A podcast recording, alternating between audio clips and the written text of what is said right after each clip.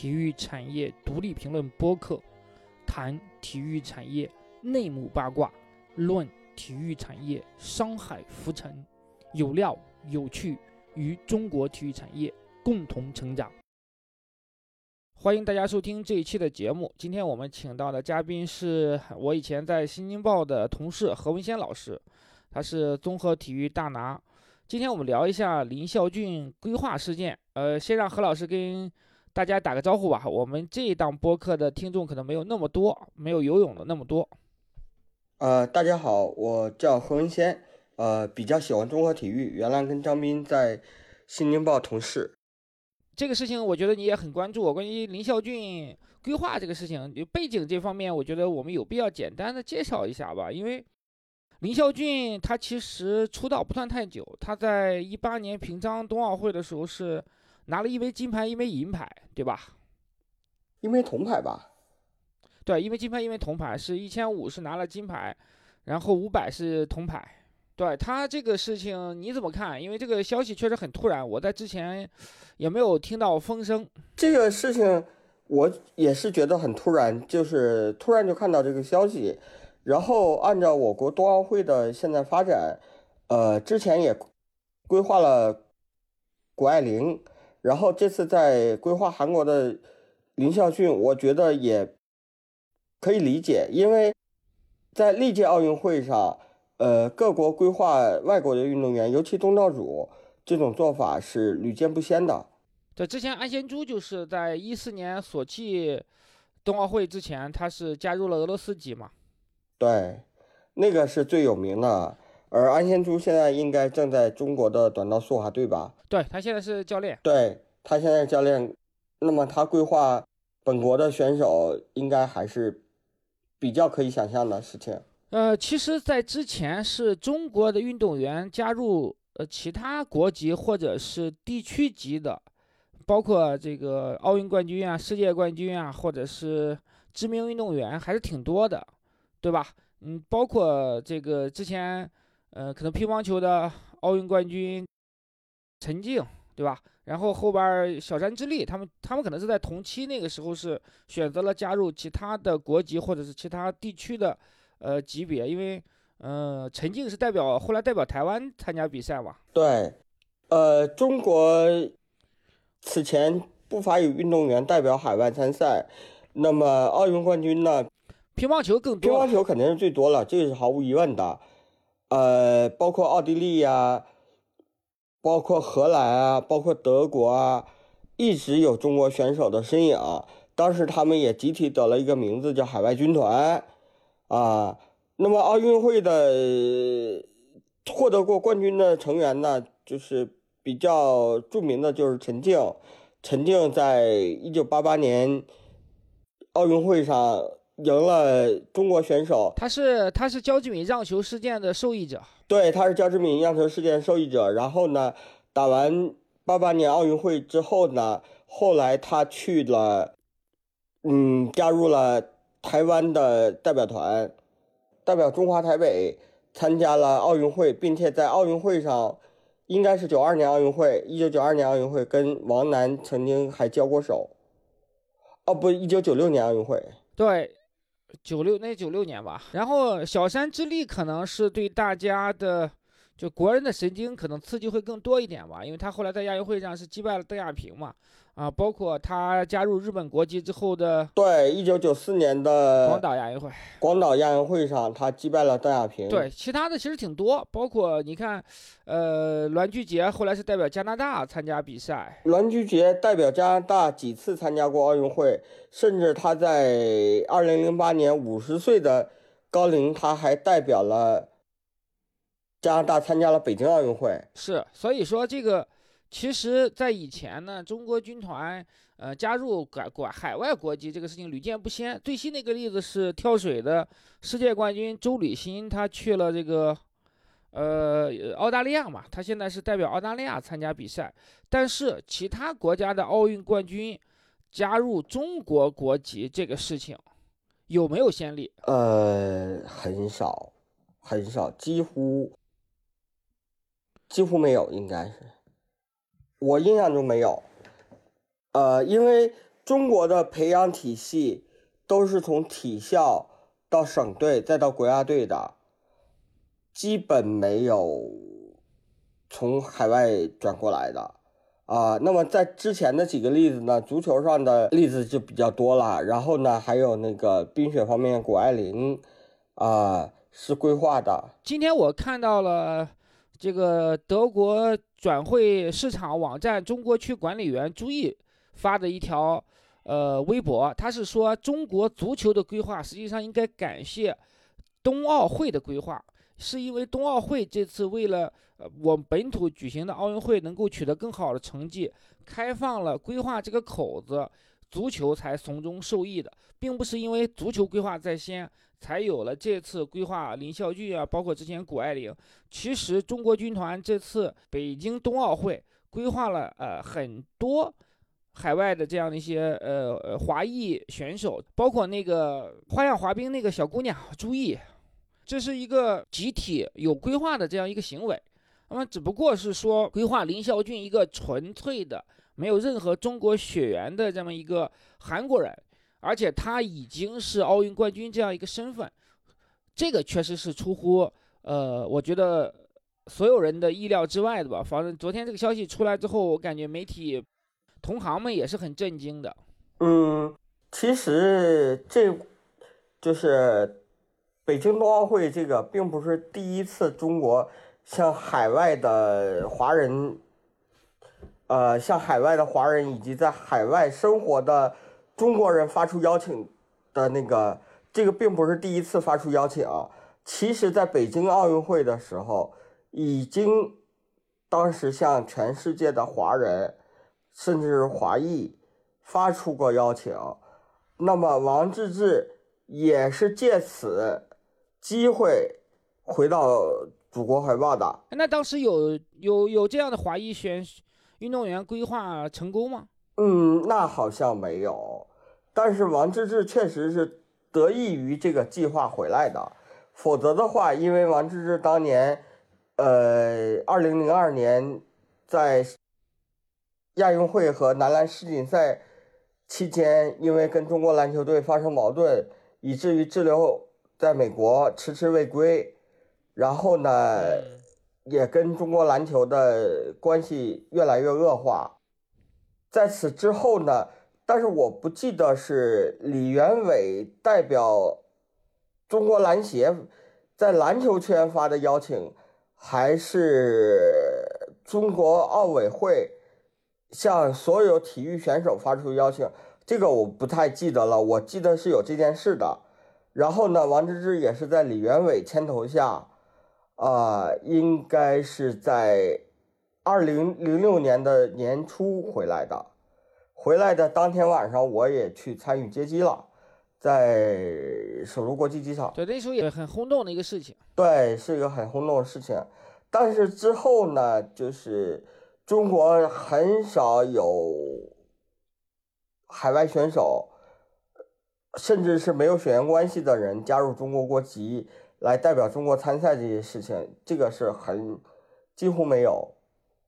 曾经一度，大家希望林书豪能代表中国男篮打球，但是一直是也没有，最后也没有成功。对，因为林书豪的情况稍微复杂一些吧，他我觉得主要是取决于他的意志吧。中国中国这方面肯定是进行试探过的，呃，这个邀请吧，但，呃，这当然也属于个人意愿了嘛。他至少是说，短期之内肯定是，或者是说以后也不会有机会说代表中国男篮去打球了。应该随着他年龄增长，他的能力也在下降。对，因为如果要要是有机会的话，也应该是在这个去年。也不能说去年了，一九年男篮世界杯之前去运作这个事情，然然后争取参加，呃，本来是二零二零年这个这个东京奥运会吧。目前来讲，中国男篮参加东京奥运会的这个可能性几乎是微乎其微的，所以这个就是只能按下不表了。其实它可能是一个很好的规划目标，嗯，但可能是确实是没有办法操作了。对，也很遗憾。要回到林霄军这个事情上，我们觉得。其实，在以前也有很多很优秀的，呃，华裔的选手，呃，包括就我们都很熟悉的，呃，花样滑冰的陈薇，包括再往前更早一点的，嗯，很多这样的一些，其实呃，花样滑冰在美国华裔还是很，呃，成绩很加拿大出色。华裔也有一个就是，但是中国选手，对对，加拿大也有华裔，但加拿大现在游泳里面还有一个那个是呃呃中国的，也是一个纯华裔血统，他是被加拿大的呃加拿大人收养的这么一个孩子，他在光州世锦赛上也拿了金牌嘛。对但这种可能我觉得，呃，至少说目前还是没有听到有规划的消息的。是的，但突然间去规划了这样一个韩国人，嗯、我们还是回到这个事情本身。嗯，那你觉得是因为，呃，我们捡了一个漏嘛？因为林孝俊在韩国现在处境也是比较尴尬，因为他之前虽然拿了奥运金牌，但是后来因为，呃，在训练中扒队友黄大宪的裤子，对，呃，最后搞成了一个刑事事件，一度是呃呃闹到了法庭啊，包括可能是涉嫌呃猥亵罪之类的这样的一个罪名。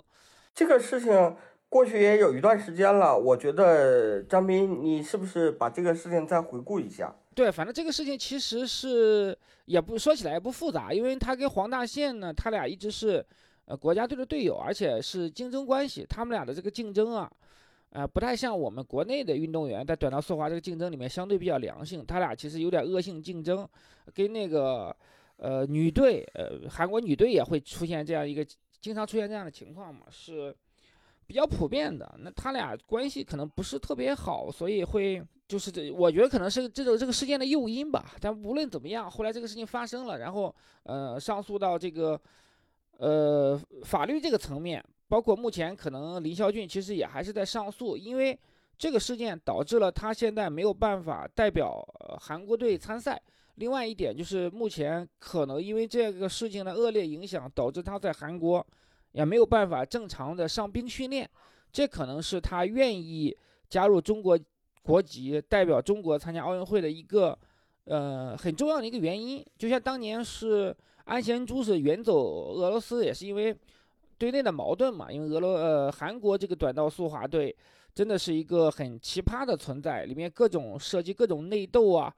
呃，各种乱七八糟的东西，包括之前呃教练性侵呃沈石溪的这些事情，呃，这个事情不复杂，我觉得，呃，那中国可能是利用了这样一个机会，然后有目前韩国教练金善台正在国内是担任这个短道速滑的主教练嘛，然后安贤洙也在国内辅佐金善台，有这两个呃韩国元素在，可能对于这个规划林孝俊是一拍即合吧。我觉得首先呢，就是林孝俊呢跟安贤洙的情况还不太一样。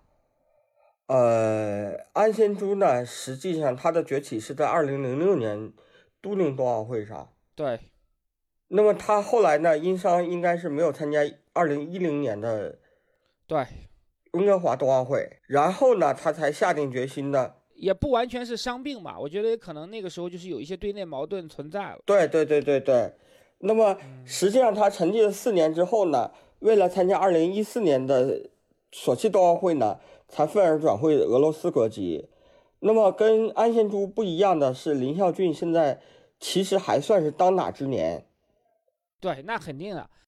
他是，他是一一九九六年的生人，也就是说，即使到二零二二年，他依然只有不到二十六岁，是，他还是一个黄金黄金的参赛年龄，年龄稍微大一点，但是不是太要紧。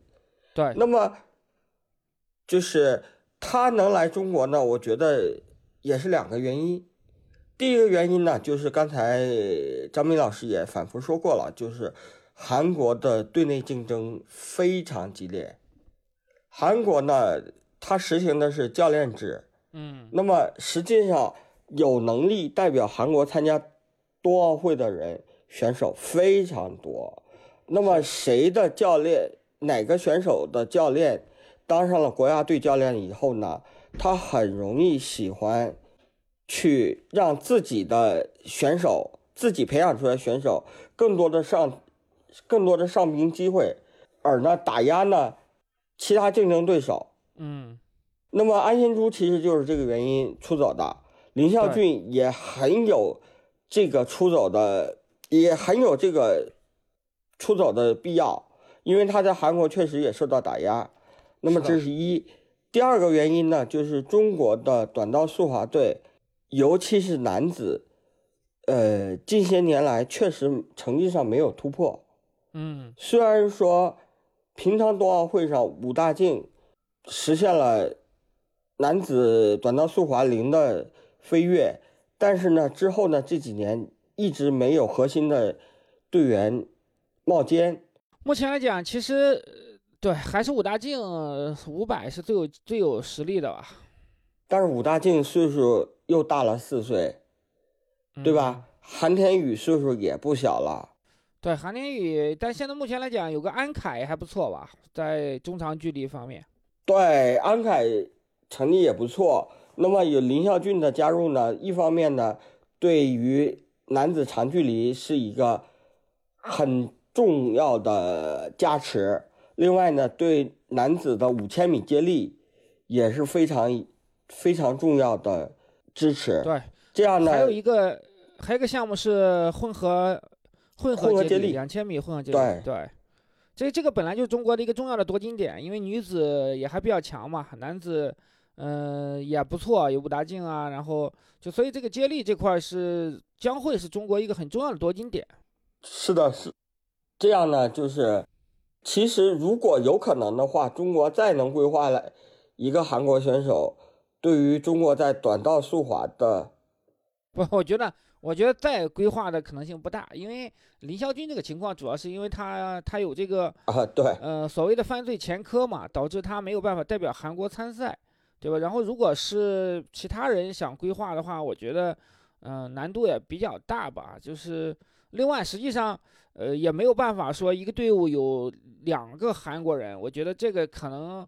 中国人的接受程度到底怎么样也很难讲，很难讲，很难讲。呃，另外呢，可能对于中国选手的积极性也是会有打击的吧。一个相当于实际上补充了林孝俊一个人，中国男队的整体实力已经有了很巨大的提升了，在五千米接力啊，在混合接力啊，在中长距离方面都有了争金的这样一个机会。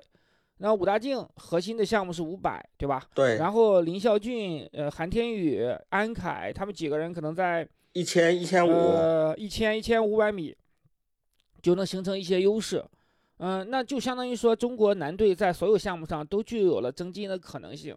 那么以前的话，我们会认为，呃，因为现在韩天宇的状态到底怎么样也不太清楚嘛，但是他可能很难说是具有绝对的冲金的实力吧，嗯，只是说我现在我觉得有了一个林孝俊，那整体这个中国短道速滑的实力，如果从唯金牌论的角度来讲，绝对是一个非常高的操作，对对吧？这个事情就是使中国短道速滑队整体实力有了一个质的飞跃。是的，但我们现在要探讨一点，就是说，呃，你觉得国人的接受程度会是怎么样的？它和足球我觉得还不一样，因为足球毕竟是一个集体的项目，也不会出现说，呃，十一个外国人代代表国足参加比赛这样一个情况。嗯，对吧？而且其实这些人呢，也大部分都是在中国生活了五年以上，大家对他都有很对阿尔克森很强烈的认知了。比如说艾克森呀、阿兰呀，是对对吧？大家都很熟悉了。那嗯，你觉得一个林孝俊代表中国参加奥运会，要去呃升国旗、奏国歌呀，或者这个事情，那老百姓的接受程度会是怎么样的？这个确实很难讲。那么他有两个对照的例子，一个就是阿尔克森，一个是谷爱凌。阿尔克森呢，因为他是国足集体项目，尤其是足球已经是已经是水平很差了，呃，国人也对，就是破罐子破摔嘛。对，有点破罐子破摔，国人也没有对他有太高的期望。那么这是一，然后呢，谷爱凌呢是华人血统，谷爱凌毕竟是一个。对，华人血统，他妈妈是中国人。这方面呢，中国国人呢接受起来又相对来说比较容易一些。是的，很容易。那么林孝俊呢，作为一个韩国选手，没有中国血统，真的是代表中国披金夺银的话，很难说国人的接受程度会怎么样。但是这个也从另外一个一些例子可以看到，中国选手也有替国外争金夺银的，比如说中国的体操选手李东华，在一九九六年亚特兰大奥运会上，代表瑞士获得鞍马项目的金牌。他如果我没记错的话，他是应该是跟一个韩国选手还是朝鲜选手并列的。他为瑞士获得了首枚奥运金牌，但是瑞士人对他也并不太认可。嗯，所以就是说，呃，血缘上的关系、民文化上的关系，那么你即使获得了好成绩，国人对此相对来说淡漠也是很正常的事情。对，这是必然的，因为实际上奥运会它它和纯竞技项目还是不太一样的，它毕竟涉及到说这个，呃，荣誉啊，对吧？对民族感情啊，国家荣誉之类的这些东西。对，那么这个时候呢，其实不同的人有不同的取舍。李东华代表瑞士去参加奥运会呢，他也是要圆一下他自己的奥运梦。他实际上在中国国家队的时候成绩是不错的，但是呢，一他受伤了，他而且他受了很重的伤，对他职业生涯影响很大。另外呢，他在受伤的过程中跟一个瑞士的护士小姐谈了恋爱，这个也是违反对纪的。她最后就选择了退役。退役之后呢，她跟了她跟啊着他的未婚妻，就是那个瑞士的护士，去了瑞士，然后呢自己嗯一边教学教孩子们体操，一边自己训练。啊，在这个艰苦的环境下，最后获得了亚特兰大奥运会的冠军，这个是非常不容易的。他这个事情，我觉得也也和林孝俊的事情不一样的地方是，很多这种转换国籍是因为你的婚姻关系，比如小詹之力，比如说这个对，呃焦志敏韦晴光是吧？他们因为魏清光，嗯，呃呃焦志敏不算，焦志敏他没有更换过国籍，他们因为呃后边儿这个娶了外国人，或者是嫁给了外国人之后，所以更换了国嗯籍。那么对于呃变换国籍所在的那个国家，他们的接受程度上是会会高很多的。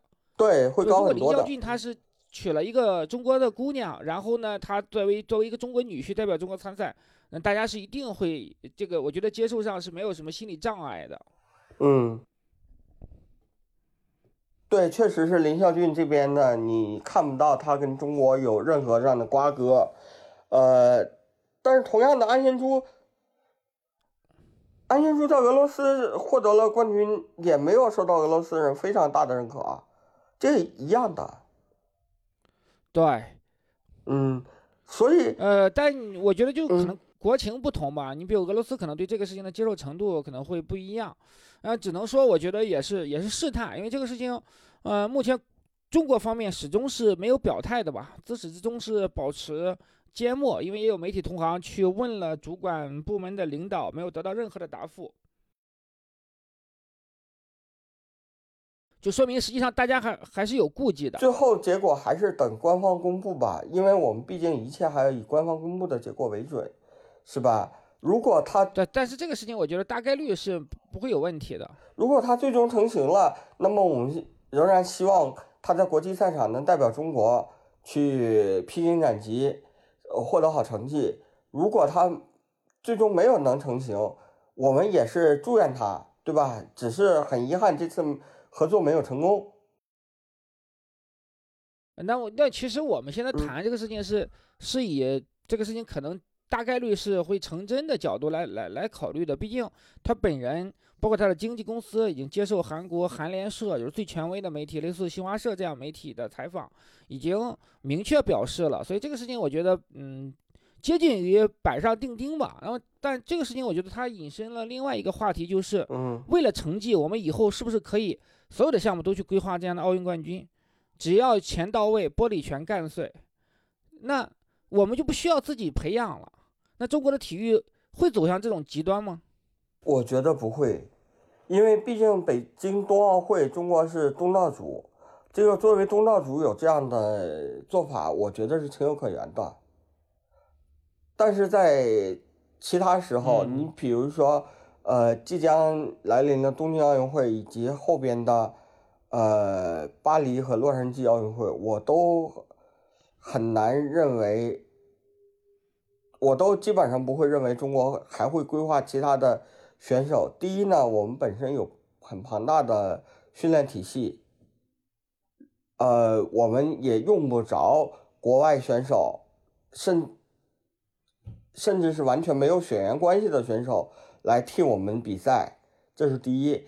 第二，中国人已经对奥运认可逐渐归于正常化，已经没有那么高的奥运情节了。就是我们渐渐渐渐的把它去平视它，就是我们可以平视平视奥运会，嗯我们不再仰视它。那么它无论我中国选手获得什么样的成绩呢，大家也慢慢接受跟认可，那么不会为成绩论。再者呢，你去规划国外的选手，对国内选手是非常不公平的。嗯，这肯定的。这个是是这种争议，实际上无论是在哪一个国家或者地区的代表队里边，都会产生一定的争议。是的，比如说香港足球队，就因为引入的非华裔选手太多，饱受争议。嗯那么香港的足球队长曾经表示过，我们训练也很努力，是的，我们也很辛苦。你引引入这些海外选手，对这些努力训练的球员是非常不公平的。对，因为你其实林孝俊这个情况也一样，你来了，你加入中国短道速滑队，那就意味着有一名中国选手要没有资格去参加北京冬奥会了。是这样的，嗯。但是好在于，就是这次冬奥会又增加了一个项目，而中国的短道速滑的运动员，尤其是男选手，实力还没有雄厚到对，名额相对会会会对，名额相对会多一点，没有雄厚雄厚到这种程度，啊、但是你你其他的，你比如说游泳，游泳你真的引入一个海外选手的话，实际上中国游泳选手已经参加个奥运会拿个 A 标是没有问题的，对吧？你去剥夺了他的奥运梦，实际上就就会引起争议了。那肯定的，那是这是短道速滑，短道速滑毕竟还没有实力强大到这种程度，中国无法推出六个、七个甚至更多的人都能达到奥运的水准。但是游泳在男子选手上，在任何一个项目都都有可能会达到奥运 A 标。你达到奥运 A 标，你换了一个其他选手去参赛，那就剥夺了他的奥运梦。这个一定是会对队内的团结、军心的动摇都是有影响的。是的，而且实际上我们也很清楚，你规划这些海外的运动员可能要付出很大的代价，那这也可能会让很多其他的国内的运动员产生心理上的波动，对吧？是的，我们说的不那么嗯明白了，这个但其实大难免会有。这种波动。其实，在足球里面一样会有这种波动。对，所以我觉得这个事件呢，我个人的看法就是，呃，其实这个如果规划成功呢，对于中国短道速滑队的短期成绩上一定是有很大的帮助的，对中国冰雪发展肯定是有帮助的。但这个事情里面有很多值得探讨的涉及伦理方面一些问题。更重要的一点，我觉得，你自始至终中国官方的态度是很模糊的，没有很明确的这么一个表态。其实可能也是要考虑到舆论的反馈来做一些呃评估的。我觉得，既如果我们这个事情是真的，其实大概率百分之九十九，我认为是真的嘛，那你应该有一个很积极的态度去向公众去解释、去说明这个事情。我觉得那可能呃规划既然是规则允许的，我认为这个是无可厚非的，对吧？你每个国家都可以规划，每个代表团都有这样一个权利，你也可以。呃，你有条件，那你你可以规划最牛的运动员，如果他愿意代表你参赛，那是没有任何问题的啊。那但在这个过程当中，应该让中国的公众或者是民众们了解世界的进展，听听他们的对，这个意这个。时候应该是中国的国家体育总局，呃，或者是冬季冬季运动中心给出一个明确的表态。